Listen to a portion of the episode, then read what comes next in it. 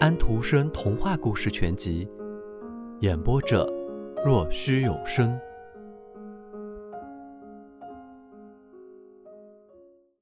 沼泽王的女儿，冠给他们的孩子讲了许多故事，全是关于沼泽地水潭的。这样的故事一般说来都是按孩子的不同年龄和不同理解力而随时调整修改的。最小的孩子只要听到叽叽。喳喳、噗噗、吃吃，也就满足了。他们觉得这顶有趣了。可是大一点的却总想听那些意思比较深刻一些的，或者至少要和自己一家有点关系的。冠家族中代代相传的那两个最古老、最长的故事，有一个我们大家都知道了，就是关于摩西的那个。说的是他的母亲怎么把他放在尼罗河的水里，后来他如何被法老的女儿发现，又怎么样受到了良好的教养，成了一个伟人。后来的人又谁也不知道他到底被埋葬在什么地方。这故事非常普通。第二个故事则还没有人知晓，也许是因为它差不多就是我们国内的。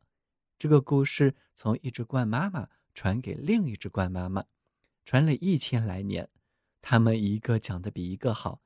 现在我们讲的最好。第一对带来这个故事，而且自己就是故事中的角色的鹳来这里度假的时候，是歇在文苏塞尔那边荒沼泽海盗时期的一所海盗木屋上。如果我们要卖弄一下学识的话，那就可以说他在北面接近。日德兰斯凯恩的约尔林郡，现在那儿还有一大片水泽地，可以在郡志里读到关于它的技术。这里原来是海底，后来升起来了，就成了这样。它延伸到四方有好几里远，四周全是潮湿的草地和一片烂泥沼泽、泥炭沼，上面长着悬钩子和杂乱的矮树。天空中差不多终年都有一层薄雾笼罩着它。七十年前那儿还有狼，这一带真是名副其实的荒沼泽。可以想象一千年前这里是多么荒凉，有多少沼泽湖泊。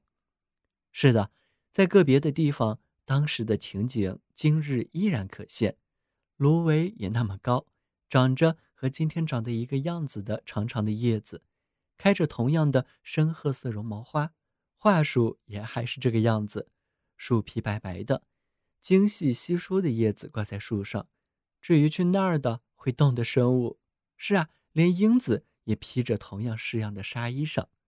冠所喜欢的衣服颜色也是白中加黑，袜子也是红色的。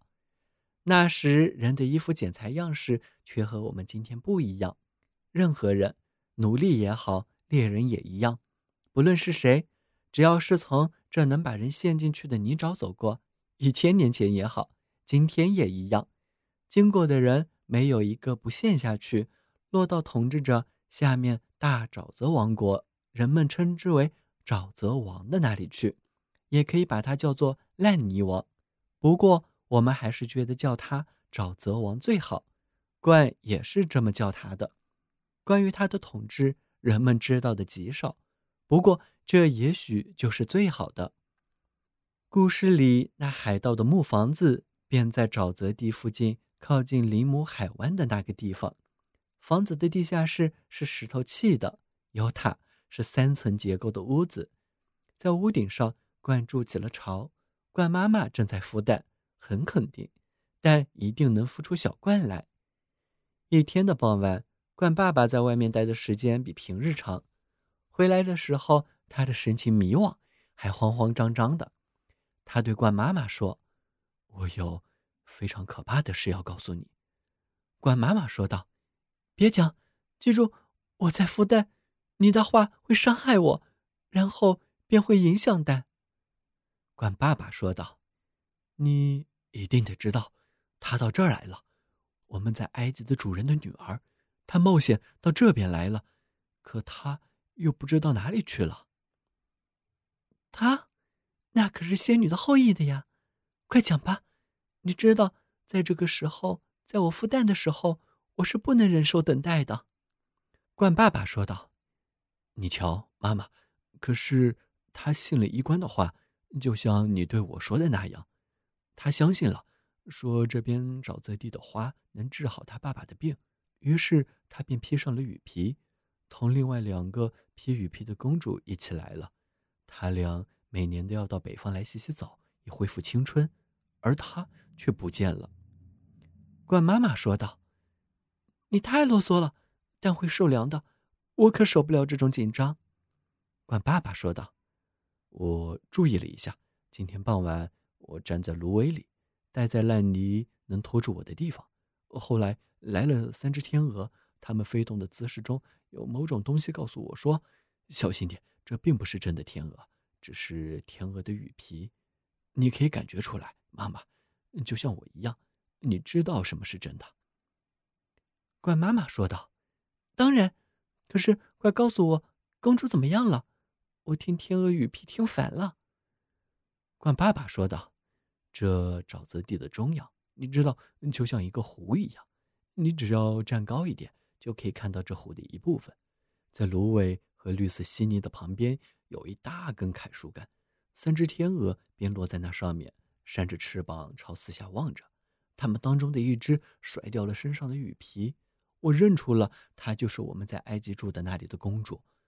嗯，这时她坐在那里，除了一头黑色长发外，身上什么也没有穿。在他跳进水里去摘花的时候，我听见他请另外两个好好看着天鹅羽皮。他认为他看见那种花了，他们点了点头，飞了起来，叼起了那脱下来的羽皮。瞧，他们拿它干什么？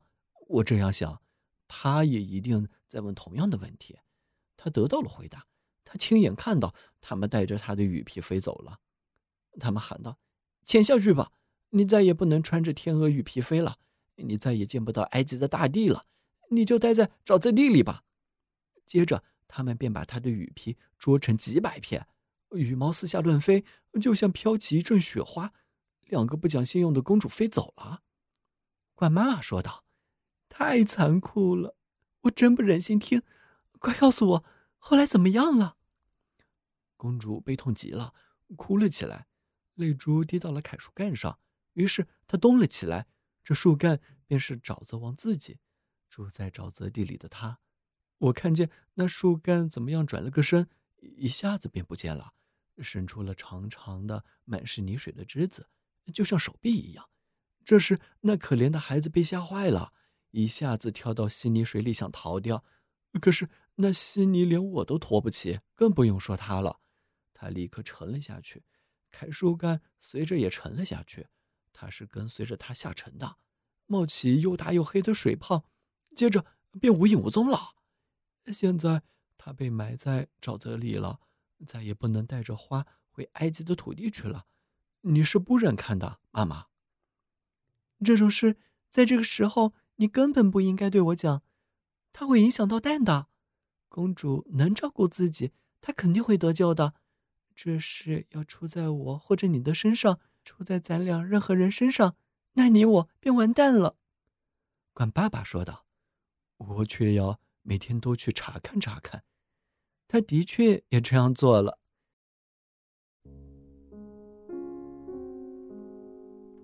小朋友们。今天的故事已经讲完了，请闭上你们的眼睛吧，晚安。